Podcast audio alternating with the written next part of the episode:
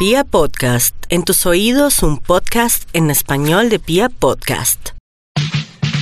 Un podcast que te dice la verdad sobre el marketing. Un podcast para ti.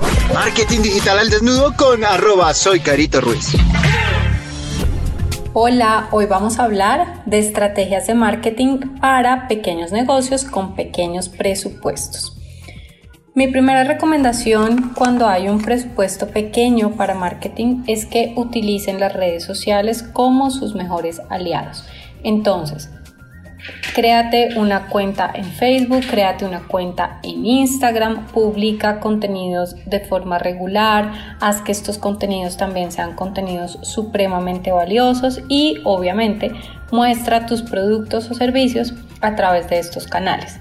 Crea algún tipo de contenido que puedas dar de forma gratuita, algún libro, alguna guía, algún recurso, algo que puedas darle a tu cliente potencial a cambio de que esa persona te dé sus datos. Tienes que tener en cuenta que obviamente tiene que ser un contenido muy valioso para que la persona pues decida darte sus datos a cambio de ese contenido y que no sea algo como que encuentra tan fácil en cualquier lado sin ni siquiera dar sus datos.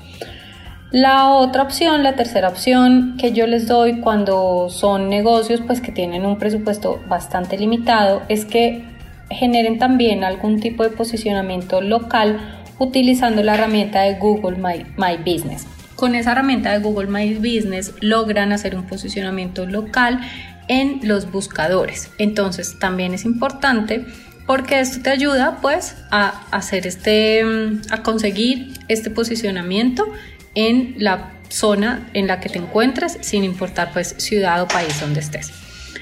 La otra opción es que hagas un programa de afiliados. ¿Qué es ese programa de afiliados? Pues que consigas personas que trabajen para ti, que vendan tus productos a cambio de una comisión.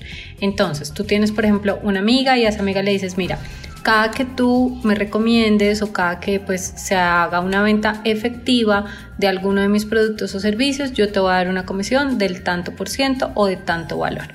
¿Esto qué va a hacer? Pues que la persona va a empezar a buscarte clientes y ella va a hacer una gestión comercial que en teoría tendrías que hacer tú. Entonces, lo multiplicas porque pues multiplicas tu fuerza comercial a través de aliados porque no tienen que ser pues personas a las que tú le estés pagando directamente una nómina porque en este momento justamente no tienes el presupuesto para hacerlo, pero con ese modelo de afiliados, pues la persona también va a tener algún tipo de incentivo al recomendar tu marca, bien sea de productos o de servicios. Y finalmente, yo les recomiendo también que hagan networking. El networking se puede hacer a través de muchas formas. No necesariamente tiene que ser a través de eventos presenciales.